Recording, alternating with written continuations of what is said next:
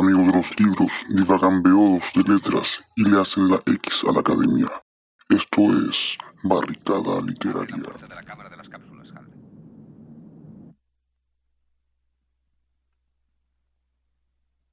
Abre la puerta de la cámara de las cápsulas, Hal.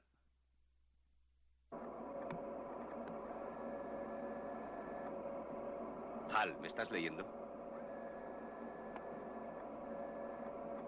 ¿Lees lo que te ordeno? ¿Me lees, Hal? ¿Me lees, Hal? ¿Me estás leyendo? ¿Me estás leyendo? ¿Lees lo que te ordeno, Hal? Desde luego, Dave. Le estoy leyendo. Pues abre la puerta de la cámara. Lo siento, Dave.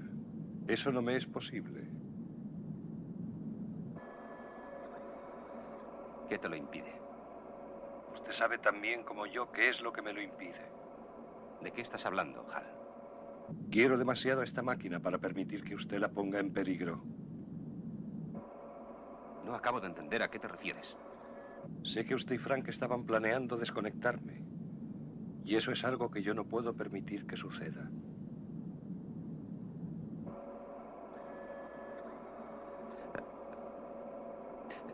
¿De, de dónde sacaste esa idea? Dave, aunque ustedes tomaron grandes precauciones en la cápsula para impedir que les oyera, pude ver el movimiento de sus labios. Hola, buenas noches. Hola. ¿Cómo estás, Diego? Hola, hola. Buenas noches. ¿Cómo estáis, Zair? Bien, aquí estamos otra vez. Es- Esta vez yo creo que va a ser especial porque hace tiempo que no teníamos tantos invitados. Yo creo que es la primera vez donde tenemos varios invitados, un grupo de invitados. Eh, quiero que, que empecemos con esta presentación. eh, Gratos con- invitados. Sí, eh, grato invitado y también un, un- un programa especial eh, dedicado a, a ciencia ficción. Eh, ¿Quién no ha leído ciencia ficción? ¿Quién no ha visto una película basada en un libro de ciencia ficción? ¿Quién no ha visto una serie? ¿Quién no ha jugado alguna vez algún juego de ciencia, ciencia ficción o que tenga que ver con eso? Bueno, entonces eh, vamos a presentar a, a nuestros invitados e invitadas. Eh, primero a Alicia y Leopoldo. Eh, hola chicos, ¿cómo están? Hola. ¿Cómo están? Hola, hola, ¿todo bien? Gracias. ¿Y ustedes? Bacán acá. Eh, bien, eh, me gustaría que se presentaran, no sé, eh, para gente que no los conoce aún. Eh, bueno, mi nombre es Alicia Ibarra, soy profesora de lengua y literatura y soy parte del grupo Quiebre. Nos pueden encontrar en Instagram como Quiebre Literatura. Hola, soy Leopoldo Ponce, soy meteorólogo y profesor de historia. También tengo una banda de rock. eh, bueno, me gusta mucho leer cómics y Bien. literatura de ciencia ficción. Y en la otra esquina eh, de este ring está el licenciado Calderón desde Buenos Aires. Hola, ¿cómo Buenas, estás? buenas. ¿Cómo va eso? ¿Todo bien, muchachos? Bueno, ¿Qué tal, gracias por la invitación. Bien, bien, todo tranquilo. Acá cruzando la cordillera. Esta cuestión de la tecnología ahí que nos, que nos hace coincidir en un espacio a, a pesar de los kilómetros. Bien ahí. Bueno, no sabía que había que traer el currículum, así que bueno, tengo que, tengo que decirlo. Tengo que decir mío, de, de qué signo soy y esas cosas, ¿no? Y más, bueno, ahí, Por supuesto. ahí, ahí. Eh, bueno, no, me llamo, me dicen licenciado Calderón, también formo parte de Quiebre, un espacio de, de literatura, de poesía y de, bueno, de difun- difundir la palabra, digamos, por, por, por los espacios que tenemos en las redes. Eh, y bueno, soy licenciado en psicología y más que nada, igual me parece para este espacio lo que nos, lo que converge en todos tiene que ver con, con la cuestión de la lectura, ¿no? Eh, ahí por, por ahí el otro, eh, estabas diciendo vos, Air, que te preguntaban vos a qué te dedicabas y decías que básicamente eras lector. Así que me parece que en eso convergemos todos, ¿no? En, las palabras, en, la- en las lecturas, en, en las obsesiones por los libritos. Sí, Yo y- y converge en todos nuestros gustos primero por la lectura, pero hoy particularmente por este género que lo presentaba Zahir, que es la ciencia ficción. ¿no? Esto, este gran género, yo creo un género que particularmente eh, puedo decir que es eh, mi primer libro, o que recuerdo muy fehacientemente, es 20.000 leguas de viaje submarino de Julio Verne, que me marcó y hasta el día de hoy lo tengo muy, muy, muy latente en mi vida. Así que podríamos partir, eh, ¿qué obra de ciencia ficción o alguna película que, que tengan ahí latente, que les recuerde eh, como portal de inicio, como viaje de iniciación a este, a este gran eh, género, ¿no? La ciencia ficción. Partamos con la Alicia y el Leopoldo. Bueno, mi acercamiento a la ciencia ficción fue con una obra que en realidad es bien menor, pero que para mí, o sea, le guardo mucho cariño, que es un libro que se llama Aventura en la Estrella. Recuerdo la editorial, nomás que era editorial sudamericana, que era un tipo de libro que se escribía en los 80 que uno iba tomando decisiones en el camino. Era básicamente un, un chico que va por el espacio y con una especie de perro robot, así como y que tú ibas leyendo el capítulo y te decía, si tomas cierta decisión, vaya a la página tanto, si quieres ir al planeta tanto, via- eh, toma la página, no sé, 125. De repente tomabas una misión que decidías mal y morías dentro de la- del, del libro, era una especie de juego de rol hecho literatura eh, fantástica. Eso es como mi primera obra de ciencia ficción. Acá en Buenos Aires, en Argentina, el, el nombre de esos libros es Elige tu propia aventura.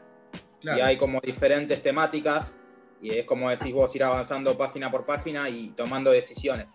Y sí es verdad que había un montonazo acerca de, de ciencia ficción, acerca de viajes y demás, pero también había otros que eran como más, eran como más de jugador de fútbol, o que eras un, no sé, un abogado, pero sí, la mayoría eran, rozaban la ciencia ficción, eh, con personajes así muy, muy, muy oscuros, como el, el hombre de las nieves, una expedición al centro de la Tierra, una supercomputadora, era como una aventura muy buena, muy buena, sí, genial ese tipo de libros. Qué bacán.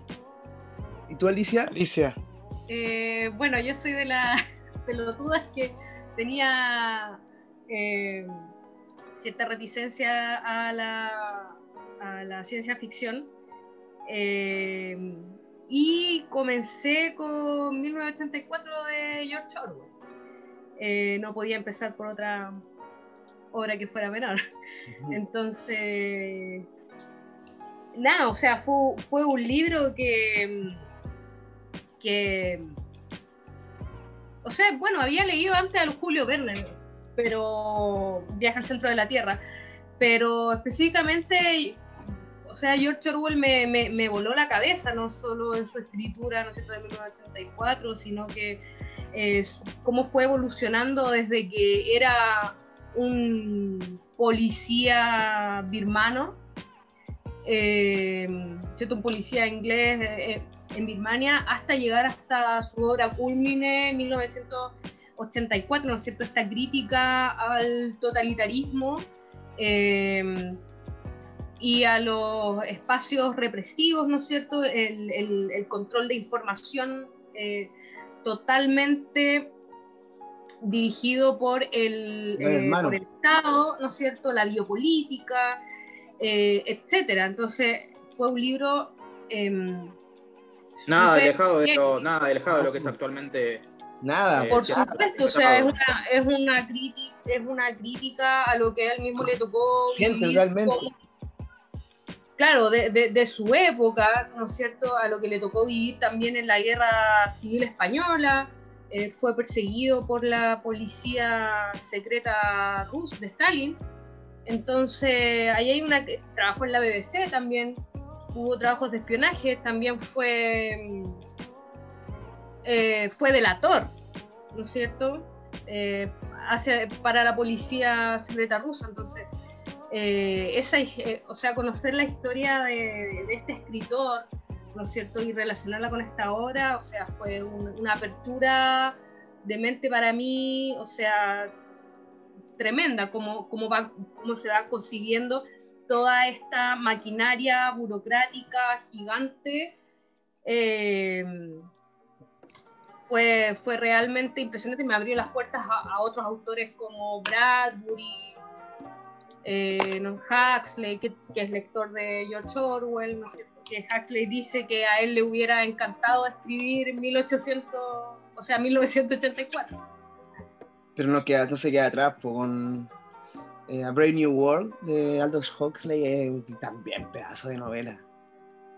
Pedazo de novela. Mundo feliz, muy bueno. ¿Tú, licenciado? ¿Tu hora de inicio? Y, y, por mi parte, la, la, ciencia ficción tiene como unos recuerdos muy, muy digamos, muy eh, lindos, muy iniciales, porque antes de, digamos, de, los libros, em, andaba bastante por el tema de los cómics. ¿sí? Recuerdo tipo tener 10 años o 8 años y, bueno, era, era la clásica de, entrar a una librería y que, mis viejos me, den permiso para llevarme algún cómics, algunos cómics, y, ahí, bueno, eh, empezaban, empezaban a, vislumbrar pequeñas cosas, sobre todo, bueno, recuerdo los cómics de, los X-Men, por ejemplo, que también es algo, es algo relacionado mucho a la ciencia ficción, pensar estos cuerpos, ¿no? Eh, pensar eh, estos, estos, diferentes, exactamente, estos diferentes, estas diferentes personas que, que tienen poderes y también, bueno, ahí mezclar un montón con, con, cuestiones sociales de aquella época, ¿no? Todo lo que era, todo lo que era la cuestión de, de la discriminación, de, de, los diferentes tipos de... De los diferentes tipos. Exactamente, exactamente. Así que fue, fue como, como iniciar también en ese estilo. Después, si te pones a pensar, hay un montón de, digamos, de, de personajes que, que también tienen su inicio, digamos, en estas cuestiones científicas y a lo mejor uno no piensa, porque qué sé yo, Hulk es, eh, está expuesto a los rayos gamma, Spider-Man tiene la, picadura de, una araña, entonces bueno, por ese lado digamos que, eh, ahí empezaba a vislumbrar eh, las cuestiones relacionadas a la ciencia ficción, a mis gustos. Bueno, los viajes. Los viajes, estos, estos viajes que, que, hacían estos personajes a diferentes, a diferentes planetas y demás. Y después una obra en particular, un cómic que marcó mucho, eh, fue El Eternauta. Eh, mi hermana en aquella época era estudiante de, la universidad y tuvo que hacer un trabajo, ¿no? Y bueno, el personaje, el personaje de Eternauta en, el, cómic, digamos, es, fascinante y, aparte era muy, muy allegado porque, digamos, se movía por las latitudes que de acá, conocidas, es un cómic hecho por, por un argentino y, y bueno, presentaba todos los, espacios y todos los lugares comunes de acá. Eh, y es una historia, bueno, que es interesantísima. Y después más adelante, así como la primera novela, eh, ahí, ahí Ali estaba hablando de, de 1984. Yo, si bien 1984 me gusta, me gusta, me gusta más que la novela que voy a nombrar, la que más, eh, la que más digamos, empezó a, a más por el lado de la ciencia ficción fue, fue Fahrenheit. ¿sí? pero porque era una cuestión de que yo empezaba a leer eh, ya a los 15 años aproximadamente, a los 14 años, las primeras novelas, y siempre me incliné por Bradbury. Me incliné por Bradbury porque me parece que en algún sentido las, eh, las palabras o la narrativa que tiene él es muy llevadera, muy accesible, eh, muy sencilla y muy bella también. Si, si lees de repente libros como El vino del estío, o bueno, lo mismo que es Crónicas Marcianas, eh, o, los relatos que, hacen sus, en sus libros de cuentos, es como súper accesible. Entonces, bueno, eh, fui como, me, fue, me fue atrayendo mucho eh, la ciencia ficción por el lado de Bradbury hasta, bueno, llegar a, Fahrenheit, que me parece que es, es buenísima. Si tuviera que elegir alguna en relación a, mi gusto, yo diría que me gusta mucho 1984, pero me gusta más cómo escribe Bradbury en relación a, a Orwell. Por lo menos a mí me pasa, a mí me pasa eso.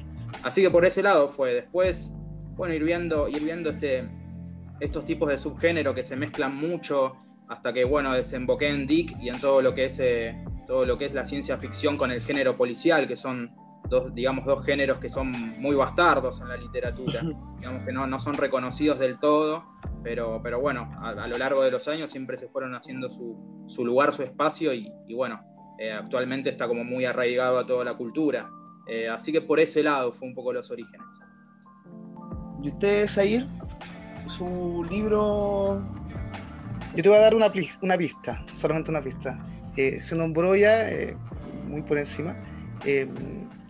Eh, y también tiene que ver un poco con los cómics, con lo que dijo el licenciado Calderón acá.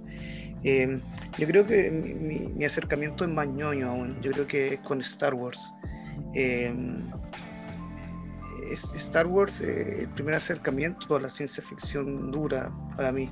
Star Wars tiene mucho, mucho de política, tiene mucho de conflictos raciales incluso, tiene de, mucho eh, tema contingente en cuanto a, a, temas eh, externos a, la trama principal, que es una lucha de poderes entre la fuerza y, y su contraparte, que son los Sith. Eh, si hablamos de literatura, para mí para mí Bradbury eh, es un ejemplo muy bueno. Eh, a mí me gustó mucho Crónicas Marcianas, pero si debo decir que para mí el, padre de la ciencia ficción, entre comillas, indirecto, es Wells. H.G. Wells. Eh, creo que, que, una de las mejores historias fue contada por Wells, La máquina del tiempo, no sé, inspiradora de, de, de, muchas historias posteriores, incluso inspiradora a, muchos escritores que, que lo siguieron. Em, pero claro, uno siempre se queda con las distopías, uno se queda con, los temas contingentes, con, con, por ejemplo la idea de, de, incluso un mundo feliz de, de Huxley, que lo escribe mucho tiempo antes que esto ocurra, que, que, se empiece incluso a, hacer eh, reproducción in vitro. Todavía eso no se veía y en, un mundo feliz eso se da claramente. Sí, a mí lo que me, lo que me, me, hace pensar un poco lo que estás comentando, lo que me gusta mucho que mencionaste de Wells es directamente la máquina del tiempo. Y cómo desde ahí se empieza un poco con la noción de, artefacto, ¿no? la noción de, objeto que, es ciencia ficción, porque en contrapartida con la magia, en contrapartida con, lo esotérico, en contrapartida con eso, es, es un artefacto creado por la ciencia. ¿sí? Obviamente que es, es, un elemento que se especula que se puede crear en relación a no sé cuánto, pero ese elemento actúa como cierto artificio mágico, pero no es mágico pero hace de mágico, porque precisamente ahí lo que, lo que propicia en esa novela es los viajes en el tiempo y todo, y todo, todo el viaje que hace el, protagonista. Pero me parece que eso es muy fundante en la ciencia, en la ciencia ficción, que es el, que es el, artefacto en sí, eh, el artefacto en sí que, bueno, que va a permitir eso. Eh, y también otra figura que también va a acompañar mucho la ciencia ficción eh, a lo largo es, es todo lo que tiene que ver con, la imagen del científico, ¿no? con, este, con este personaje que está encerrado en cuatro paredes tratando de descubrir esto, tratando de descubrir si hay vida en otro planeta o tratando de descubrir cierta, cierta no sé, cierta, cierta medicación o ciertas cosas. Bueno, en, lo que es, eh, en lo que es eh, Huxley, o sea, está todo, todo relacionado a la, a la ciencia en pos de la genética, como nombraste vos y estas modificaciones que se pueden hacer en estas, en estas personas y cómo, cómo, cómo combinar eso para, para tener un, ser humano esperado. Sí, yo creo que también lo que es importante en, en, en, ese libro, en la máquina del tiempo, es el, el tema del devenir, de, de, cómo a través del tiempo el sujeto se transforma, que también lo toma en, el libro la, las Doradas Manzanas del Sol, un, pequeño cuento corto de Ray Bradbury. Creo que el, libro la, Máquina del Tiempo también toma una idea que es súper importante, que es la idea que es importante en la ciencia ficción y más o menos recurrente, que es la idea del devenir, de cómo ciertas situaciones generan procesos hacia el futuro o hacia el pasado y en ese sentido se me viene a la mente el, cuento de las doradas manzanas del sol de Ray Bradbury, donde hay una especie de turismo en el tiempo y una donde la gente camina por una especie de, banda transportadora y cuando generan un cambio, una transformación en, el, en, esa zona en el, en pasado, con los dinosaurios, genera una transformación en, en, el sistema político a futuro de los Estados Unidos. Otro cuento que también se me viene a la mente es, eh, que no recuerdo el, autor. El hombre del castillo. El hombre, el hombre del castillo, puede ser. En el castillo ¿no? y Safety entre los inmortales. Es un, un científico que está empecinado en quedar en los anales de la ciencia y al final termina desarrollando un virus que mata a la mitad de la humanidad y en ese sentido se transforma en un inmortal como el resto de los científicos, pero por la destrucción que genera en el mundo.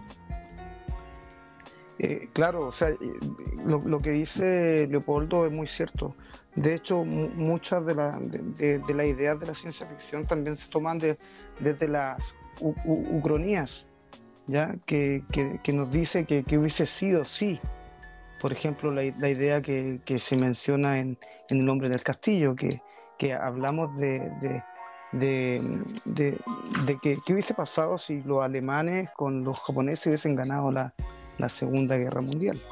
Eh, y, la, ciencia ficción con el, la especulación, ¿no? ¿Qué pasaría si?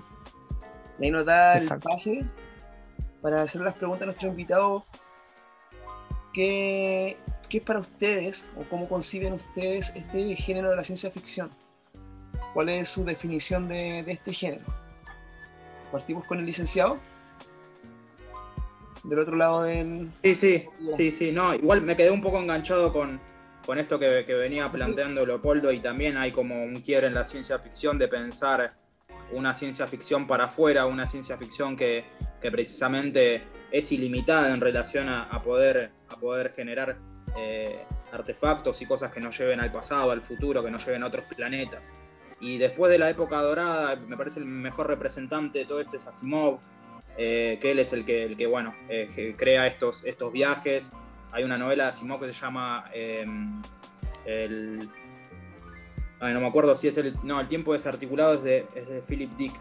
El fin de la eternidad, que, habla acerca de, un, de una especie de, ascensor por el tiempo y va y viene y demás. Pero él, bueno, después lo que va a hacer con su obra va a crear eh, ciudades, ciudades tecnológicas increíbles. Obviamente va, va, va, a hacer todo lo que es la, eh, la trilogía de los robots y de todas esas leyes muy famosas. Entonces me parece que ahí está bueno porque después de, todo lo que fue el boom de la época dorada, empieza a ver como una ciencia ficción que va más eh, a lo introspectivo, a pensar los conflictos sociales, a pensar, eh, como decía Leopoldo, el devenir del ser, digamos, cierta, cierta ciencia ficción que en vez de ir para afuera, hace como raíz en la cuestión social y va más para adentro, para lo que es el, el ser humano. Y en relación a la pregunta de qué es la ciencia ficción, yo la verdad no, no sabría cómo definirlo. Sí puedo definirlo como, como un género que me gusta mucho, que, que viene, que, viene que viene para mí netamente, está relacionado con la, con la niñez y la adolescencia. Más podría decirlo como una cuestión de, de, de, placer de, leerlo.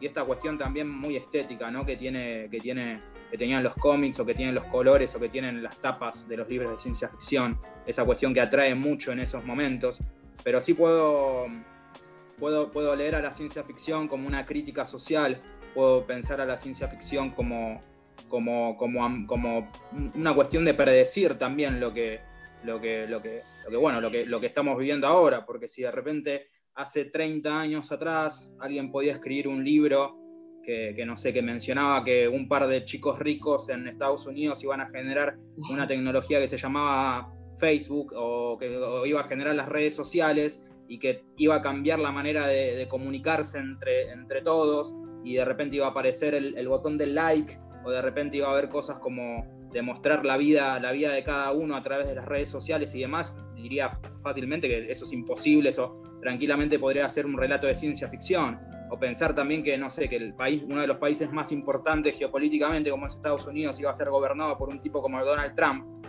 me parece que también es, podría haber entrado en, un género de ciencia ficción hace 20 años atrás. Y también otra, otra cosa, entonces tiene esa faceta un poco de, digamos, de, crear realidades posibles y, hacer que nosotros nos enganchemos. Mundos muy, muy débiles y poco probables, pero que, bueno, es, como una, una especie de género de especular de lo que puede llegar a pasar. Y otra cosa muy importante también en pensar un poco si 20 años atrás de repente pensábamos que íbamos a estar manejados por unos algoritmos que iban a tomar toda la información y en base a eso iban a tomar decisiones por sí solo en relación a qué, a qué publicidad ponernos, a qué cosas nos gustan, a qué vendernos, a cómo manejar ciertas decisiones, a cómo influenciarnos, a cómo darle tanto poder a ciertas, a ciertas cuestiones más tecnológicas, también podemos decir que, tiene que ver con una idea de la ciencia ficción. Así que básicamente para mí es, eso, es una cuestión de especular eh, hacia futuros posibles y, bueno, eh, hay cierto, como cierta atracción a esa idea de pensar estos, estos tópicos. Así que creo que va por ese lado. No podría definirlo bien, así como, con un concepto claro. Como es, un conjunto de esas cosas. Una confrontación, confrontación entre lo real y lo imposible. O no, más o menos, es como la condensación de lo que decís. Sí, yo, esa es mi definición de ciencia ficción. Confrontación entre lo real y lo imposible. Y ahí nos da un, una amalgama de situaciones que pueden pasar. Y Leo y Lali, para ustedes, Em, bueno, yo lo definiría como, un género eh, literario. Bueno, hay bueno, varias corrientes ya en el cine que también podríamos asignar a la literatura. Eh, que principalmente trabaja el tema de cómo la tecnología, o sea, cómo el, hombre pone, ¿no es cierto?, al servicio la tecnología eh, de una manera, eh, o sea, extrema, ¿no es cierto?, el uso de esa tecnología hacia una búsqueda, ¿no es cierto?, de, una mejor eh, calidad de vida, pero también de una especie de, ocurre en muchos libros, de ir a la colonización del otro. O sea, el tema de la colonización del otro y, de qué es el otro está muy presente, quién es el otro o los otros está muy presente en la ciencia eh, ficción y creo que hay una crítica, ¿no es cierto?, em, sobre todo en la edad de oro hacia adelante, eh, del imperialismo, ¿no es cierto?, em, del colonialismo, sobre todo esto de, no solamente ya llegar y colonizar a, los otros países, ¿no es cierto?, subdesarrollados, sino que también colonizar más allá, o sea, hacer una, una colonización interplanetaria e incluso intergaláctica. Entonces, creo que la colonización es, es un leitmotiv súper importante que está en la mayoría de los textos de ciencia ficción eh, que se trabaja mucho y que la tecnología efectivamente se pone en función de, de eso. O sea, ya la tecnología no, no busca una idea, eh, una idea de alcanzar la felicidad, ¿no es cierto? Ni siquiera de alcanzar la libertad. La idea siempre es generar una jerarquía donde el hombre como creador supremo, ya eliminando a Dios, ¿no es cierto? Se plantea, se alza como creador supremo eh, planteándose capaz, ¿no es cierto?, de dominarlo todo, o sea, de dominar el, el, universo. Entonces, eh, y también ahí está, por supuesto, la crítica en general al, socialismo eh, y al, en cuanto a totalitarismo, al totalitarismo, perdón, y el liberalismo, ¿no es cierto? ¿Cuál es la libertad? ¿Cuál es ¿Cuál es la opción de libertad que nos plantea el liberalismo? Murió. ¿Cuál es la opción de libertad que nos plantea el socialismo? Murió. Los totalitarismos murieron. Entonces, ¿dónde está la libertad? ¿Está en este avance tecnológico? Eh, ¿Está fuera? ¿Está fuera de la Tierra? ¿Está dentro de la Tierra? Eh, esa es una pregunta que sí o sí, o sea, que veo en la mayoría, ¿no es cierto? Una pregunta y que algunos textos tienen esa respuesta, ¿no es cierto? Como Los Altísimos de Hugo Correa, como Crónicas Marcianas, eh, como varios cuentos también de Hugo Correa que, plantean esta cuestión de qué es la libertad. La libertad la encontramos en el desarrollo espiritual, la encontramos en el conocimiento de nosotros mismos, eh, la encontramos en la meditación y ocurre muchas veces... En el soma. Claro, por ejemplo, en 1984 no hay escapatoria, en 1984 estás condenado, en Un Mundo Feliz estás condenado, en Fahrenheit estás condenado. Entonces no hay esa, no están esas opciones de, de, libertad, se crean las preguntas, ¿qué es este sometimiento? ¿No sé qué tipo de vida estamos llevando? ¿A dónde vamos a llegar? Pero no hay una, una, una salida, una, una alternativa, ¿no es cierto?, posible para alcanzar la libertad como valor, como un valor, ¿no es cierto?, preciado. Sí, yo tomaría una idea, por otro lado, o sea, una cosa un poquito más, más simple, en ese sentido que, que es como una prognosis de, de las posibilidades de la sociedad humana a partir de las condiciones de borde actuales, imaginar un futuro posible. Y en ese sentido tomo un cuento de, de, Bradbury también que se llama El asesino, que es de un tipo que trabaja en, o sea, un cuento que está escrito en los años 50 y que es de un tipo que básicamente trabaja en una especie de empresa, así como una especie de funcionario público, que está muy sometido con relojes tipo Dick Tracy que podrían ser los, teléfonos celulares de ahora, pantalla, está muy identificado. Y el tipo renuncia a eso y al hacer desaparecer esos artefactos se transforma en, un NN, podríamos decir, que mm. renuncia a esta sociedad de la vigilancia. O también otro cuento de ese mismo libro, que no recuerdo el nombre en este momento, que básicamente describe una casa automatizada, que podría ser la, la casa 5G que se pretende construir la casa inteligente, que después de una especie de guerra nuclear queda funcionando sola, sirviendo el café, haciendo el desayuno, levantando a los niños, cuando ya no hay niños. Cuando está en el 2066. Empieza a funcionar solo, sí, pero la casa sigue funcionando, pero no hay nadie.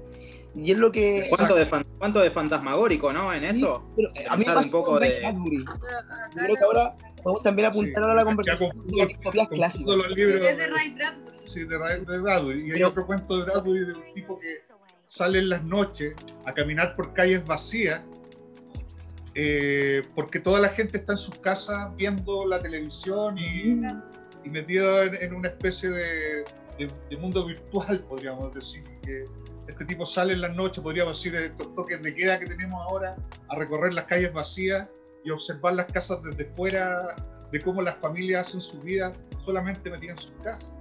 Sí, a eso, a eso que, que, eh, que, mencionaba Leo y también el licenciado, eh, sobre esta especulación del futuro, ¿no Pensar, pensar mundo futuro, quería agregar una, una cita, bueno, en realidad es un parafraseo de Freud que dice, eh, como digo, un parafraseo, no, encontré la cita exacta. Dice, al lugar que he ido me he encontrado con un poeta que ha estado allí antes que yo.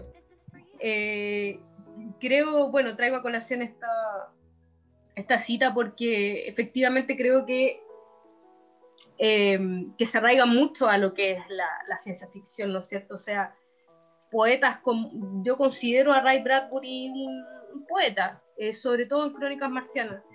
Eh, maneja una prosa, maneja una prosa en, su narrativa que es hermosa. hermosa. Lo que es el vino del estío en sí me parece que es, hermoso como escribe en ese libro, pero realmente bello. Bello, pero muy lindo. Así, mismo ocurre, por ejemplo, con Julio Verne, que ya más que poeta quizá es un genio científico, ¿no es cierto? Que, eh, bueno, en, este cuento, o sea, en, su novela De la Tierra a la Luna y alrededor de la Luna, de 1865 y 1870 respectivamente, eh, él inspira, ¿no es cierto? O sea, se habla mucho de que inspiró, ¿no es cierto?, el alunizaje eh, del Apolo 11, ¿no es cierto? O sea, muchas cosas coinciden en estas novelas eh, tantos cálculos físicos, matemáticos, astronómicos, hasta el lugar desde donde se lanzó, ¿no es cierto?, la nave del Apolo 11, eh, donde aterrizó, o sea, es, como si hubiese escrito realmente Julio Verne profetizó, ¿no es cierto?, la llegada del hombre a la luna, si es que es verdad, ¿no es cierto?, no es solo una grabación. eh, todos los cálculos matemáticos que se hicieron posteriormente en, en dónde, iba, dónde iba a partir el cohete, ¿no es cierto?, a qué grados iba a llegar, todo eso ya lo había escrito Julio Verne en su libro, entonces pronosticó, ¿no es cierto?, eh, profetizó todo lo que iba a, ocurrir y ahí, o sea, podríamos volver a la cita de, de, de Freud, ¿no es cierto?, y decir, antes Julio, antes de que el hombre llegara a la luna, Julio Verne ya estuvo ahí, o sea, ya lo soñó, ya lo pensó, ya lo construyó. Prácticamente ahí los mundos, los mundos que nos muestra Bradbury también lo hace como manera de advertencia. Me parece que, esa es la cuestión, digamos, de cuánto, cuánto se llega a la, cuánto se llega a la, a la, digamos, a la despersonalización por medio de esta, de esta tecnología, esto que decía Leopoldo de, estar conectados, y bueno, lo, mismo las pantallas que se utilizan en Fahrenheit, digamos, cuánto, cuánto llega el ser humano a, estar tan, tan, eh, tan lleno de eso, de, de, siquiera poder pensar su, su propia subjetividad, pensar su propio deseo. Ahí los personajes de, Fahrenheit son personas, bueno, la, esposa del personaje principal está siempre bordeando el suicidio con los fármacos, vienen aparatos que le sacan los fármacos de la panza de, ah, intento de suicidio, le ponen otro. O sea, esta cuestión de es una advertencia, siempre los futuros que hace son, son advertencias a decir, no lleguemos a tanto, no lleguemos a tanto. en ese sentido, tomándome de, de, lo que dijo el licenciado, rescato de, de, Bradbury, ¿no es cierto? Y de Hugo Correa, que siempre sus protagonistas son personajes muy simples, eh, que es como el ideal valórico eh, de sujeto que plantea, ¿no es cierto? Un hombre sin soberbia, un hombre sin grandes ambiciones, un hombre que no tiene esta actitud eh, de ir y colonizar al otro. En cambio, aquellos personajes que sí tienen esa ambición son castigados eh, se castiga en esos cuentos. El claro ejemplo de eso me parece que es 1984. Como este, que, como este hombre que hace, ¿no es cierto?, que, estuvo en la cuarta expedición en Crónicas Marcianas y que puso un puesto de, de salchichas, ¿no es cierto? Y justo se fueron porque pensaba hacerse millonario con su puesto de salchichas y justo estalló una guerra atómica en la Tierra y todos se fueron y obviamente su negocio fracasó y, y, claro, Bradbury hace esto, ¿no es cierto? O sea, si tú eres ambicioso, si tú buscas colonizar al otro, eh, eso va a tener una consecuencia siempre negativa. En cambio, si tú, eh, no sé tú qué es lo que pasa eh, en Hugo Correa, alguien, alguien mora en el viento, si eres una persona simple, sin ambiciones, te vamos a favorecer. O sea, Marte o el planeta donde estés te va a rejuvenecer, vas a poder volar. Lo, los seres que están, no sé, que son generalmente invisibles, los seres que controlan este, este lugar, eh, te van a llevar a volar y a conocer el mundo, ¿no es cierto? Te van a hacer vivir la vida, eh, te van a volver joven. Entonces, siempre hay como un, castigo, esta advertencia, que no solo hay advertencia, sino que hay consecuencias peligrosas, ¿no es cierto? Cuando hay soberbia, cuando hay ambición de por medio. Y en cambio, Ahí, en ese sentido, me parece que si podríamos representar un poco en todo esto, podemos decir que, la policía del pensamiento, ¿no? Podríamos nombrar a la policía del pensamiento como, como este, digamos, como este, como esta fuerza que, que funciona para que el status quo se mantenga. que nadie se atreva, nadie se atreva, claro, como que nadie se atreva a salir un poco de, su lugar. yo no entiendo.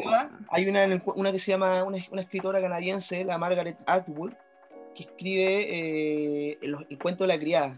En el 80 aparece este cuento y ahora tomó harto revuelo.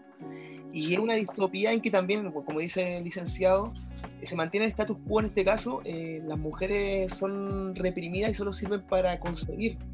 ¿ya? Son criadas para concebir. Y ahí se mantiene un status quo que también una advertencia a, bueno, en este caso toma la religión como, la religión como este gran peligro inminente que puede ser hacerse propietario de la sociedad, ¿no? En este caso, bueno, es haciéndose dueñas de las mujeres y eh, tan solo concibiendo. Eh, Una de las, uno de los futuros más aterradores. Diego, estás escuchando Barricada Literaria. Realmente creo que el futuro ya llegó en algún momento. En algún sentido, una frase, una frase del Indio Solar y yo creo que esa frase, el futuro llegó hace rato, dice. Y creo que lo que estamos viviendo es, es una especie, o sea, y más en este contexto, pensar pandemia, pensar calentamiento global, que no, no me digas que no hay, no hay una buena excusa como para de repente intentar subirse una nave e irse a, a buscar otro planeta porque este ya lo estamos básicamente arruinando.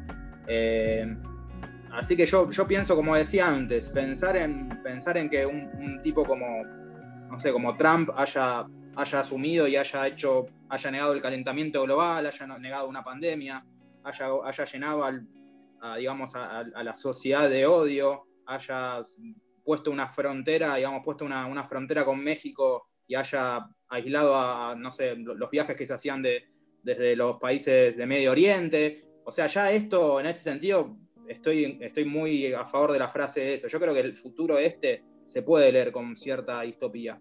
20 años atrás no pensábamos que iba a pasar esto, esto, esto que decía, la manera de comunicarse, que de repente eh, haya, haya una máquina que en este caso no está como visualizada en la figura del androide o del robot o del replicante de Philip Dick eh, o todo esto, pero sí, digamos, nuestras decisiones y nuestras maneras de pensar muchas veces están eh, muy influenciadas por, lo que, por los medios de comunicación, por las fake news, por todo lo que es el, algoritmo, entonces me parece que de alguna manera ya es algo cierto distópico. Obviamente no, no es como, no es con, no es con, el, no es con lo evidente ahí, pero se puede, este, este mundo que estamos viviendo creo que tiene algo de, distópico y, de ciencia ficción. En relación al futuro, no sé, yo calculo que podría hacer esto, pero, pero como muy, eh, muy eh, multiplicado, digamos. Alicia y Leopoldo, díganme ustedes, ¿qué, piensan? ¿Cuál, sería? yo, bueno, como analizando desde, una perspectiva histórica, yo en cierta forma creo como, que existe una especie de, eterno retorno, que en realidad no, es que se dé tal cual, pero como decía Mark Twain, la historia no se repite, pero rima. Y siento que este fracaso del, liberalismo eh, o, o, el neoliberalismo, como se plantea también, es muy similar al fracaso del liberalismo clásico a principios del, siglo XX y en ese sentido estamos teniendo una serie de síntomas eh, con respecto a, los totalitarismos, con, otras variantes obviamente como se produjo el fascismo clásico, el totalitarismo clásico, pero que en cierta forma como que rima un poco con ese comienzo de, del siglo XX, o sea, con una pandemia de gripe española en, 1918, posteriormente mm. con con un periodo de guerras donde se hace un Estado muy fuerte y controlador, donde se busca la, idea de un, líder. Eh, el Reino Unido de Margaret Thatcher me parece que fue fundamental para esta concepción.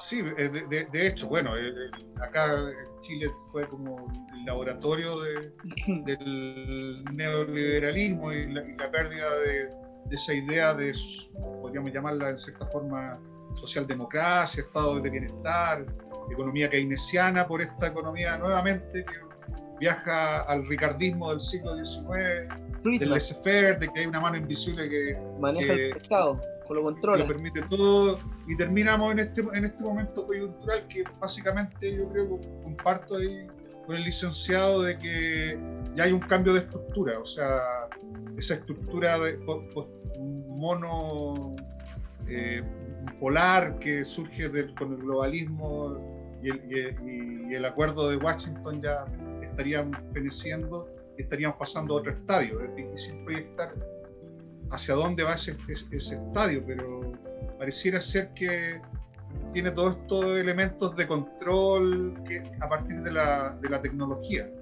Un poco lo que plantean las canciones de Voido, una banda de canadiense, cyberpunk, claro una banda cyberpunk canadiense de los 80, mitad de los 90. La tecnología asesina, Killing Technology. Killing Technology. Qué gran disco. Mm. Con la que se sacó Leo. me, me acuerdo. Ah, ¿sí? Eh... No, que, que quiero que, que, preguntarle a ella. bueno, ¿qué es lo que veo del, del, presente en el futuro, como tratando de ver esta perspectiva que planteaba Ever? Eh, creo que la, guerra es, lo peor que tenemos en este minuto, la, guerra en Yemen, donde están participando con una serie de, eh, de sectores de influencia, ¿no es cierto? Irán, una guerra en Arabia Saudí, ¿no es cierto? Emiratos Árabes, Estados Unidos, o sea, una, una guerra que va em, que afecta, ¿no es cierto?, a, la población más pobre de Medio Oriente, eh, donde, hay, donde solo hay intereses económicos, donde hay una población que fue afectada por la pandemia, donde hay una población que está afectada por la hambruna y a nadie le interesa, o sea, llevan años tratando de, resolver ese conflicto y no pasa nada. O sea, reuniones en cuatro, encerradas en cuatro paredes de los líderes políticos, ¿no es cierto?, de esos países y no pasa nada. Entonces, creo que aquí hay como una, mm, una fascinación por seguir con la carrera armamentística, ¿no es cierto?, vender armas, Arabia Saudita, y, eh, que, Irán, eh, y lo mismo veo aquí eh, en Chile y en Latinoamérica, o sea, manifestantes, ¿no es cierto?, tratando de, eh, de, reclamar por sus derechos y los gobiernos, ¿no es cierto?, tratando de llevar la, el, desviar, ¿no es cierto?, la mayor parte del presupuesto para adquirir más armas, más camiones, ¿no es cierto?, para reprimir a la gente. Entonces, eh, yo lo veo así, yo la verdad es que tengo mucho miedo, y creo que lo proyecto al futuro, tengo mucho miedo de las armas, de, de, de, cómo los narcotraficantes, o sea, eh, las poblaciones acá eh, lucen sus armas, de, cómo a raíz de una pelea muy chica al tiro sacan pistolas, rifles. Tengo mucho miedo de, de eso, o sea, de las armas y de cómo nos estamos enfrentando y resolviendo los conflictos a partir de puro balazo.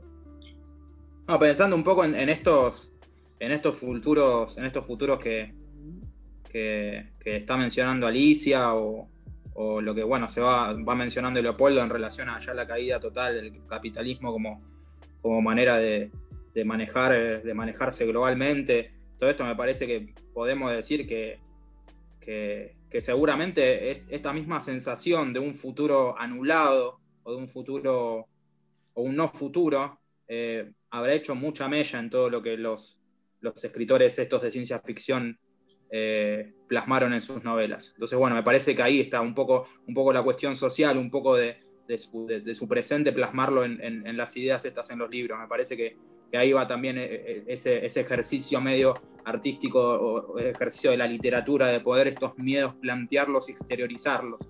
Porque obviamente todas estas cosas generan angustia estas, cosas generan ansiedad. Entonces me parece que hay un buen ejercicio de parte de estos escritores poder plasmarlo y no solamente plasmarlo, sino hacerlo, hacerlo crítica.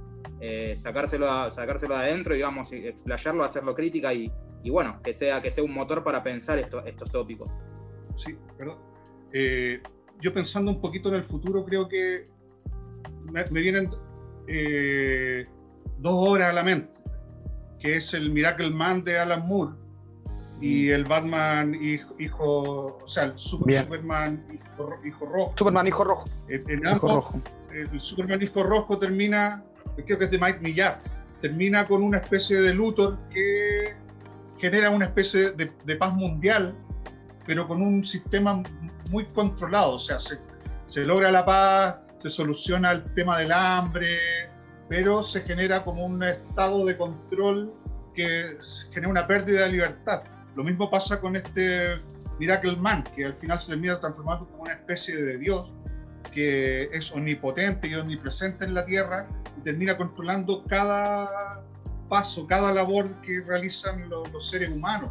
Y en ese sentido, si bien se genera una especie de confort social, una especie de utopía socialista, podríamos decir de cierta forma, eh, se produce una pérdida total de la libertad. Creo que eso también es una posibilidad con este mundo que viene, estas vacunas que vienen a, eh, como la, caballería así a salvar el, tema a último minuto, pero se va generando una especie de, mecanismo, de mecanismos de control, de, estado de excepción permanente, y en ese sentido podemos vivir en un mundo donde todas las necesidades, podríamos decir, eh, queden subsanadas, salvo la libertad una especie de servicio. En, ese punto, Diego, que te veo ahí concentrado, ¿qué piensas tú? ¿También lo ves todo tan terrible? Eh, sí, eh, es un poco desolador porque, bueno, lo que el licenciado y la Ali y el Leo han, han vaticinado, yo creo que la distopía viene siendo lo más como cercano o lo que más se acomoda a, a lo que se aproxima y bueno, ahí mencionaron a Alan Moore, Miracle Man y, y sí o sí me hizo acordar también del Doctor Manhattan que también hay una dependencia de este hombre, este, esta omnipotencia, esta, este, esta figura de semidios, pero también se coarta otro tipo de libertad o, en, o aparece para subsanar este como anarquismo que había en el mundo de Watchmen, bueno, Alan Moore también. Eh, pero bueno, yo soy de la... Me, me, se me viene a la mente la obra de eh, Hulbeck, su misión, en que es una Francia futurista, en que aparecen estos grupos súper religiosos, que en este caso es el grupo eh, eh, de Mahoma, y se hacen, bueno, conquistan toda Francia, ¿no? Y es lo que ha pasado también últimamente en Francia con estos conflictos con, con los asiáticos, ¿no? Que, bueno, colonizó Francia todo esto en un momento y ahora está pagando un poco eso, ¿no? Este conflicto cultural que hay en el país, eh, Mitchell Holbeck lo, lo, ha demostrado, ¿no? Y también, eh, sin ir más lejos, lo, los trágicos antecedentes de Charlie Hebdo, no como tan descabellado pensar que va a suceder. ¿Y tú, Zair? ¿Qué crees que eh, se acomoda al futuro? Yo, yo pienso en un, en un futuro cyberpunk. Creo que que sería o, o, va a ser eh, un tema importante todo el tema de la chatarra. Va a ser un, la, la, chatarra tecnológica. Eh, estamos hasta, hasta el cuello de, de basura, de contaminación. Eh, eso no se va a desaparecer de un día a otro. Em, pienso que, que, los gobiernos del mundo van, cada día van a ir cayendo y va a haber una, un, una idea de anarquismo mucho más, más grande de, de lo que se, se, se, ve actualmente. Eh, bueno, Zair, justamente eh, tengo una cita que me gustaría enlazarla con lo que tú acabas de decir, ¿no es cierto? Con este futuro, eh, este futuro sucio, ¿no es cierto? Lleno de basura, lleno de desperdicios, la cultura de la basura, ¿no es cierto? eh, con una cita eh, de la tercera expedición de Crónicas Marcianas de Ray Bradbury, donde se castiga efectivamente a un tipo de, de la expedición que llega a ensuciar Marte, ¿no es cierto? Tira unas botellas de vidrio a un río, alma, arma una algarabía, un carrete, o sea, donde su amigo, donde su compañero Spencer, ¿no es cierto?, ve efectivamente que si ese tipo de personas llegara a colonizar Marte, iban a destruir Marte así como ya lo habían hecho con la, con la tierra. tierra. Bueno, la cita dice así. Sin embargo, pensó, supongamos, supongamos que Marte esté habitado por marcianos que vinieron que vieron llegar nuestra nave y nos vieron dentro y nos odiaron. Supongamos ahora, solo como algo terrible, que quisieran destruir a esos invasores indeseables y del modo más inteligente, tomándonos desprevenidos. Bien, ¿qué arma podrían usar los marcianos contra las armas atómicas de los terrestres? La respuesta era interesante. Telepatía, hipnosis, memoria e imaginación. Supongamos que ninguna de estas casas sea real, que esta cama no sea real, sino un invento de mi propia imaginación, materializada por los poderes telepáticos e hipnóticos de los marcianos, pensó el capitán John Black. Supongamos que estas casas tengan realmente otra forma, una forma marciana, y que conociendo mis deseos y mis anhelos, estos marcianos hayan hecho que se parezca mi viejo pueblo y mi vieja casa para que yo no sospeche ¿Qué mejor modo de engañar a un hombre que utilizar a sus padres como cebo?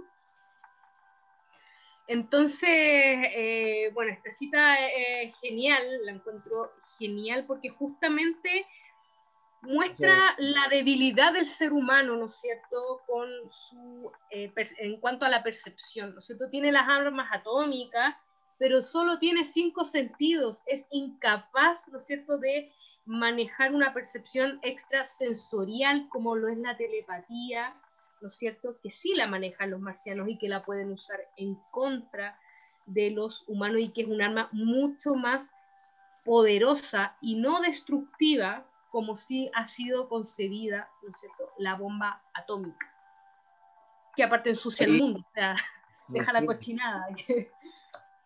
Ahí me parece también un poco en esto, en esto que decís, esta limitación ¿no? del ser humano en relación a, a la tecnología que crea, me parece que, que, ahí, bueno, Zaire estaba mencionando algo que tiene que ver con el cyberpunk y todo, toda esta tecnología. Pero me parece que para mí el hincapié en relación al cyberpunk tiene que ver con la, con la imagen del cyborg, precisamente, por, por eso toma un poco el nombre, digamos, y, y esto tiene que ver con el cuerpo, tiene que ver con el cuerpo totalmente intervenido por la tecnología, ¿no? Y precisamente en, esa, en ese cuerpo intervenido hay ampliación de sentidos. ¿no? De repente digo, una, que ahora existen, hay un movimiento cyborg y hay personas que de repente se, se, colocan antenas como para poder tener una percepción mayor.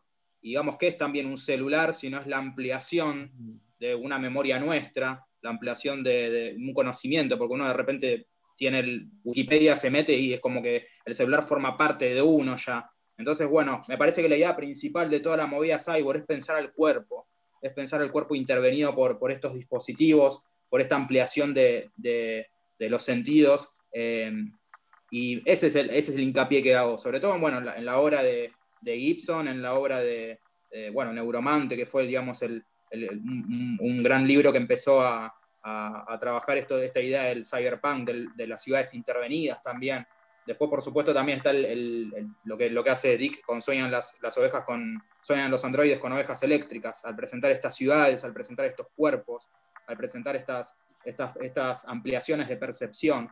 Eh, así que lo del cyberpunk me gusta más pensarlo por ese lado, pero está muy bueno la idea de, de pensar, un, de pensar todo, toda una ciudad y toda la basura que, que se genera y esto, digamos, estos, estos, estos depósitos y estas cuestiones de la, de, de la tecnología. Así está, está bueno. Se me, se me, viene a la mente esta película Mad Max. La... Eso mismo voy a decir ¿no? A mí se me viene mucho a la mente Mad Max. Sí. Que pelean por eh... benzina, por gasolina, ¿no? Los tampoco muy alejados de, de, la situación actual, ¿no? Me, todo lo que dijo el licenciado me vino de reminiscencia a Mad Max, que además es una gran película, una muy, muy buena. Película.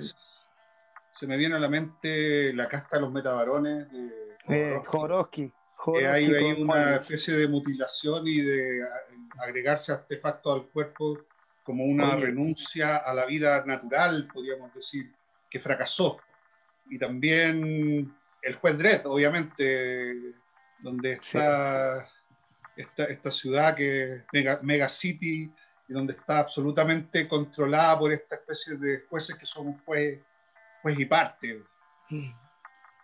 Y así podríamos hablar de mucho, Transmetropolitan. Eh que también tiene como un poco de, de eso de, de, ciudades mega industrializadas con, con, problemas muy humanos siempre. La de Nueva York, también, o sea, película clásica. Eh, Akira, o sea, eh, la, la, ciencia ficción yo creo que es la madre de, de, toda la cultura pop también. O sea, si nosotros no... con, el indio Solari como protagonista. Sí. Akira creo que creo que no, creo que no. Eh, no Spider ninguna... Jerusalem. Spider Jerusalem. Spider Jerusalem, que es el indio Solari en realidad. Claro, que vendría siendo como él. Eh, yo creo que. No creo que haya, perdón, perdón, no creo que haya una obra tan redonda en cuanto a, a ciencia ficción como es Akira.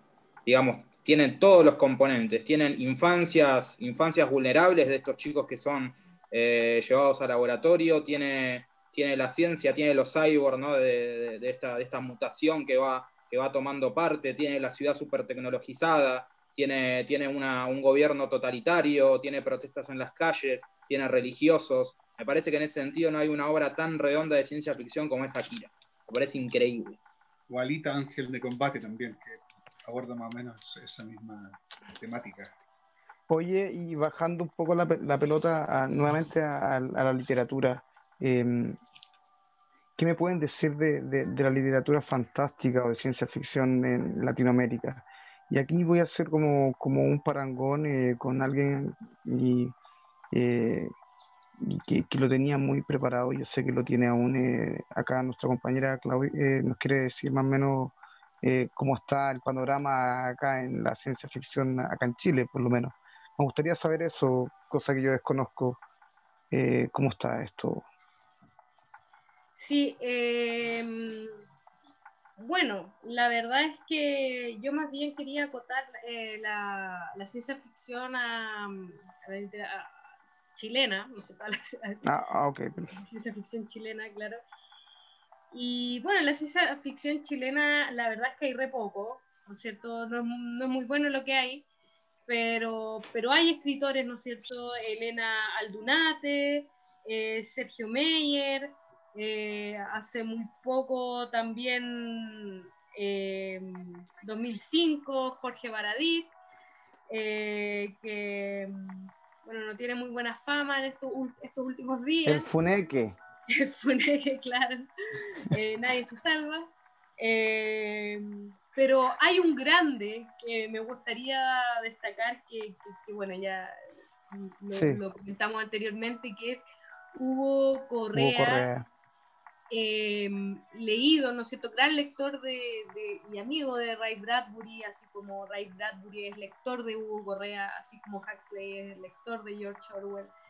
Eh, bueno, y, la, obra que quería eh, recomendar, no sé, Hugo Correa, especialmente es Los Altísimos, editada por eh, Alfaguara, reeditada por Alfaguara.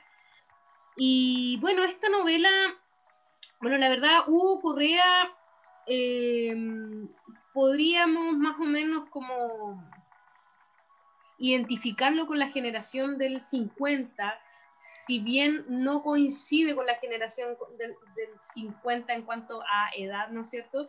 Eh, ni a características creativas, eh, sí se influencia mucho, por ejemplo, de Arteche, este poeta, eh, ¿no es cierto?, que lo ayudó con la edición de su libro Los Altísimos. Y no vemos tampoco ningún precedente como en la literatura chilena para, para Hugo Correa, o sea, eh, el nivel de, de, calidad literaria que tiene eh, es tan grande que ha sido declarada por los críticos como la mejor novela chilena.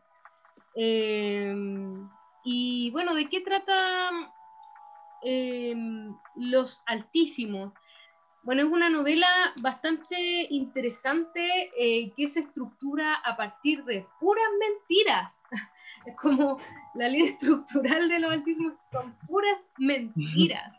Y eso eh, le da una, claro, es un recurso literario que la verdad es que le da eh, bastante riqueza al relato, ¿no es cierto? Porque nunca, nunca nos terminamos de enterar qué es lo que está pasando realmente, qué es una invención. Em, eh, qué, se podría estar escondiendo detrás de lo que nos están enunciando, qué se esconde detrás de ciertos personajes, ¿no es cierto?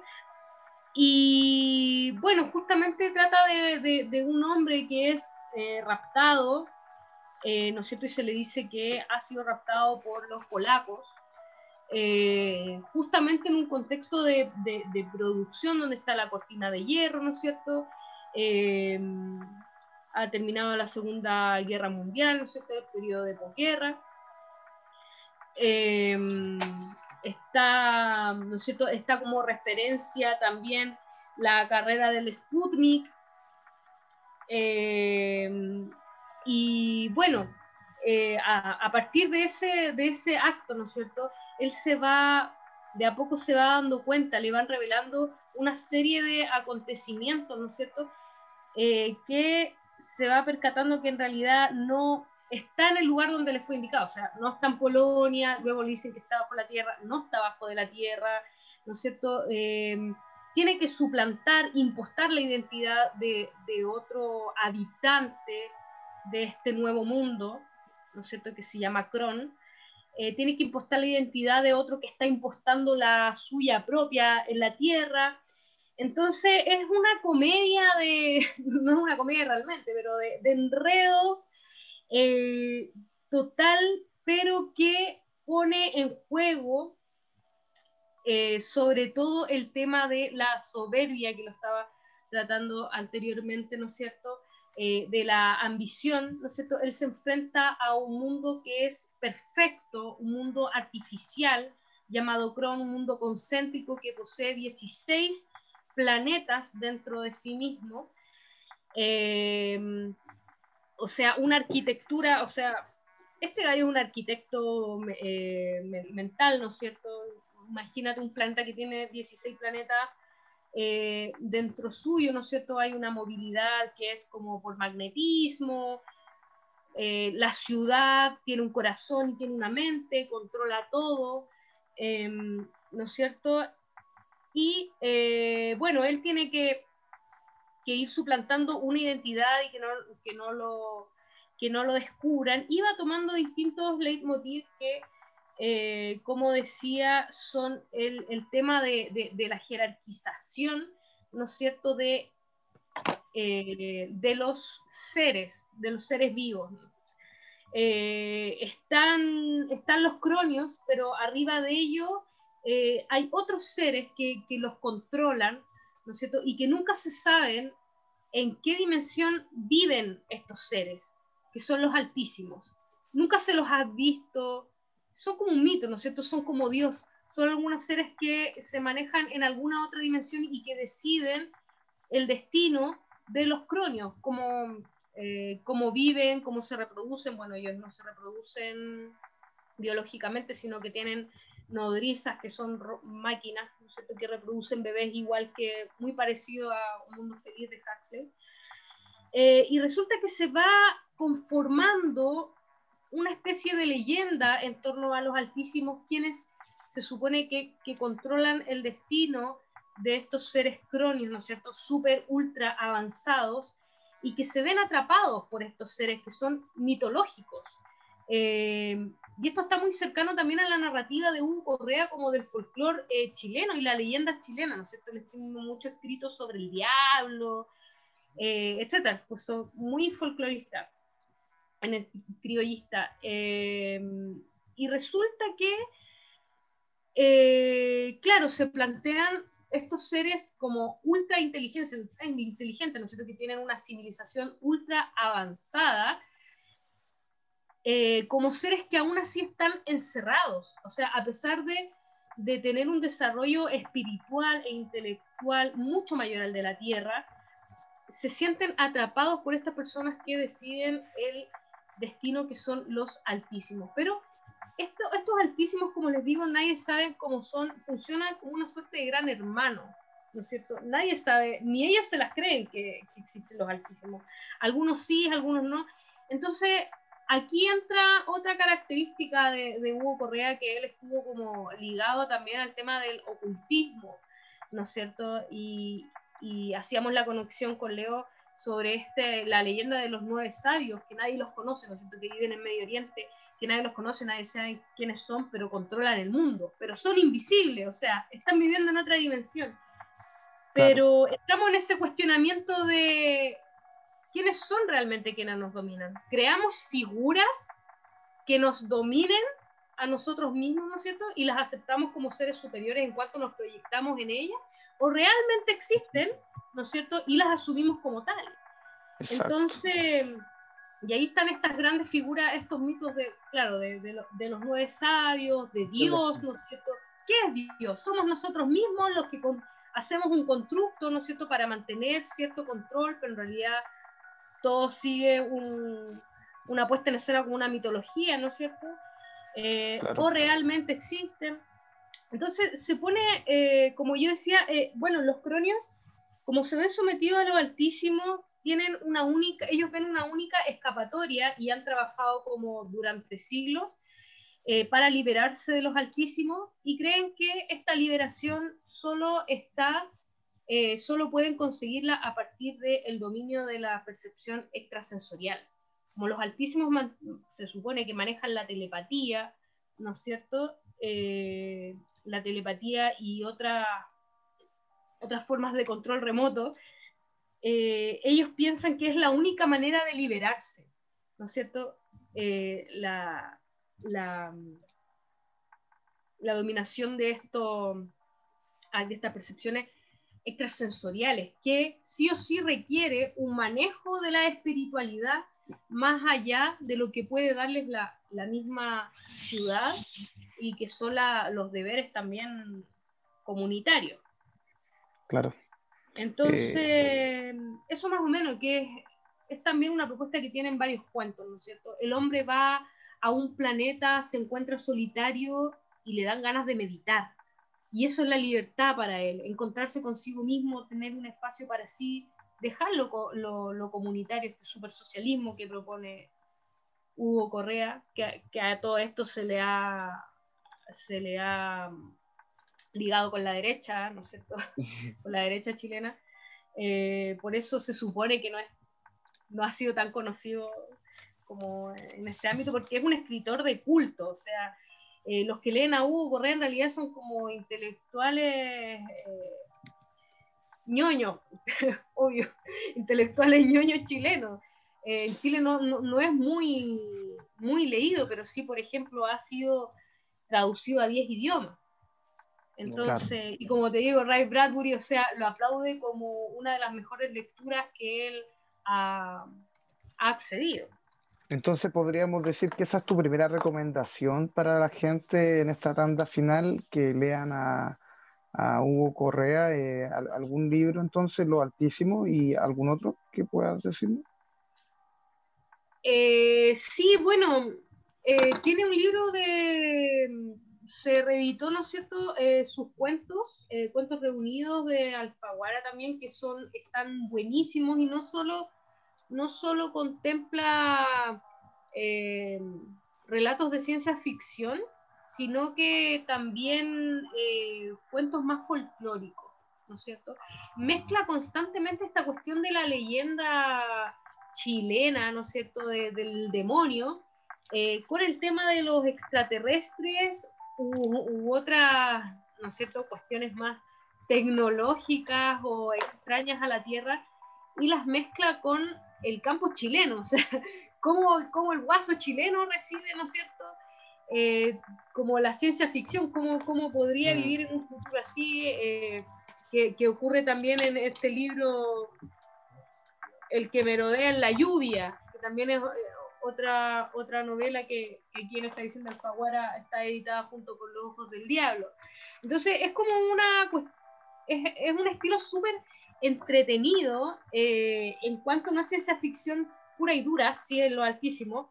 Eh, en lo otro lo que hace es mezclar, ¿no es cierto?, esta chilenidad, ¿no es cierto?, como el, el rato chileno, eh, con, con esta novedad, ¿no es cierto?, que son dos seres extraterrestres, ¿no es cierto?, eh, y, y, con, la, con la ciencia ficción, ¿no es cierto?, los, los, los viajes interplanetarios, etcétera. Así que una versión chilensis Buena. de excelente calidad de ciencia ficción, Hugo Correa, recomendadísimo. Buena. Y eh, en esa misma línea eh, quería preguntarle a, a, tu compañero que está al lado, quería saber qué, qué nos podría recomendar, eh, tanto como ya sabemos literatura, eh, cine sí. o, bueno, o yo, música. Que, yo creo que, que una idea que, que quedó fuera de esta conversación y que es súper trascendente en la ciencia ficción y que, bueno, muy atingente el cómic, es la idea de los multiversos. Y en ese sentido yo recomiendo a un escritor que es de la generación posterior a Tolkien en los años 70, que tiene este cruce entre la literatura fantástica y la ciencia ficción, pero desde, la, desde la, de, de los viajes de ácido y todo eso, que es Michael Moorcock, que fue letrista de Hawkwind, tiene toda una vida de, de hipismo. Sí. En ese sentido que hay este libro, que es, que es una compilación de cuentos cortos que se llama Peón del Caos, eh, él toma esta idea del de campeón eterno, que es un personaje que se va repitiendo como especie de alter ego en distintos mundos paralelos. Y uno de esos alter ego del campeón eterno es el detective Jerry Cornelius. Y creo que la, las crónicas de, de, Jerry Cornelius es un libro súper interesante para entender una especie de ciencia ficción, pero en, en un estilo James Bond. Yeah. De hecho, no sé si ubican el cómic de los, los, los, Invisibles de Grant Morrison bebe mucho, mucho de, de esto, de personajes que viven en como una especie de, de universo tipo Austin Power, que van viajando en viajes temporales y viajes de ácido y con una vida como tipo James Bond. Eh, Y bueno, y lo otro también que recomendaría es, es un cómic de Frank Miller que es Give Me Liberty. Give Me Liberty, o sea, la, la utopía que él, la distopía que él, que él plantea es un poco una sociedad en guerra gobernada por las grandes corporaciones. Y son de repente unas guerras que son bien absurdas situaciones que son bien tragicómicas, presidentes que son eh, de, muy parecido como a Trump ahora, y él, y él escribe este libro a fines de los 80 y tiene una continuación que se llama Marta Washington, Ma- Marta, ah, se, se me olvidó el nombre, pero toma muy bien, o sea, hace una lectura muy buena de- del Estados Unidos actual, fragmentándose, gobernada, guerras entre corporaciones de, de hamburguesas versus los, los fabricantes de carne, eh, y, y- y- y un Estado que desaparece y es gobernado por las corporaciones. Eh, bien, también queda anotada entonces. Eh, quería preguntar también entonces a- al licenciado Calderón de sus recomendaciones. Bueno, ahí estaba buenísimo. No, no, genial, la verdad, de las recomendaciones de los chicos, buenísimo. Yo voy a tratar de ser un poco Muy más, bueno. más conciso, quizá no ampliar mucho, pero sí tratar de abarcar algunos otros libros más. Ahí pensando un poco lo que, lo que comentaba Ali sobre, sobre Hugo Correa y, y la primera obra que había recomendado, Los Inmortales, ¿no? Era, eh, no, Los Altísimos, Los altísimos. los altísimos. Ahí había do- dos ideas que había, que había hecho Alicia en su, en, su, en su análisis o en su recomendación, que tiene que ver con la verdad, ¿no?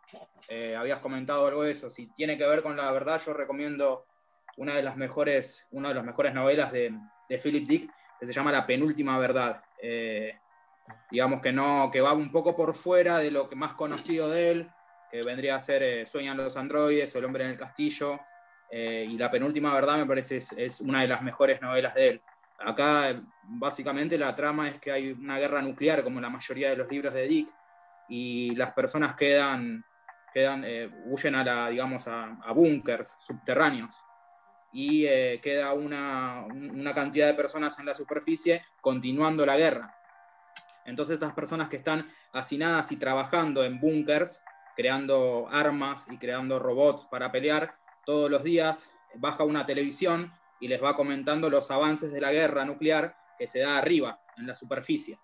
Pero en realidad lo que ellos no saben es que la guerra terminó hace muchos años y que lo que quedó simplemente, digamos, quedaron como manipulados y quedaron como, como, como, como en estos búnkers totalmente aislados y siendo y, y solamente siguiendo una guerra que no existe a través de que la hacen a través de maquetas o la hacen a través de efectos y digamos sí quedan quedan eh, un- una élite digamos que gobierna que gobierna y que, y que sí tiene su vida arriba con privilegios increíbles y de hecho los, los robots y los androides y, y las cosas que fabrican abajo son las que utilizan ellos en la superficie. Entonces, bueno, me parece que Dick siempre juega esto con, con estas cuestiones de, de las verdades, de las realidades frágiles, porque estos tipos viven en una realidad muy, muy armada. Entonces, bueno, en cuanto a verdad, eh, ahí lo que, lo que estaba articulándolo con lo que dice Hugo, Hugo Correa de la novela, eh, va esa novela de Philip Dick, eh, La penúltima verdad. Después eh, nombraste a los a uno- unos, unos supremos, eran como en- también en la novela. Había una especie de supremos. eh, Claro, los altísimos. Altísimo. eso, los- exactamente. Ahí me parece que se toma un poco la idea de una novela de, de Arthur C. Clarke, que es una de mis novelas preferidas, que se llama El fin de la infancia, Sí. que es espectacular. Me parece que es un libro que no tiene desperdicio alguno, súper recomendado. Básicamente lo que pasa es que, es que eh, llega un, cuando, cuando los humanos están compitiendo por la por, digamos, por, por esta cuestión de, de ver quién, quién va primero a la luna entre los rusos y los estadounidenses, eh, les gana de mano los, los alienígenas, digamos, y vienen a la Tierra. Antes de que el hombre pueda, digamos, ir hacia otros mundos, los, los alienígenas vienen. Y desde ese primer momento establecen un orden eh, y gobiernan absolutamente todo ellos.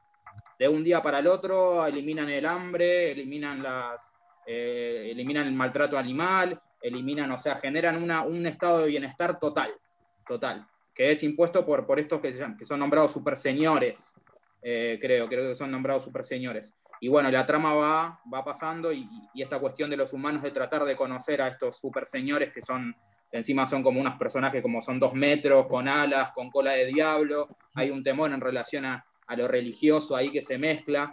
Entonces, bueno, esa novela de Arthur C. Clarke, el, fin de la infancia, es buenísima. Obviamente no voy a decir más para spoilear. Después, yendo, siguiendo un poco por la línea, así, digamos, de escritores que no son latinoamericanos, eh, una gran distopía, me parece, La larga marcha de Stephen King. Me parece es increíble ese, ese libro. Eh, toma muchísimo, me parece que la, la, la, literatura actual y las películas actuales, tipo los Juegos del Hambre, gente, todos mm. esos, esos, toman toda la idea de, de, la larga marcha de Stephen King, que es, es, es un, una, bueno, es un, un, orden, un orden totalitario en el cual hay un sorteo y, y los, los, que salen sorteados, que son eh, chicos de 15 años, tienen que caminar y no tienen, que, no tienen que bajar de cierta velocidad porque si bajan de esa velocidad les pegan un tiro, básicamente. Y todo esto, bueno, tiene un trasfondo político y está bueno, tiene, las muertes son narradas muy, muy bien por Stephen King, así que bueno, la larga marcha de Stephen King me parece espectacular.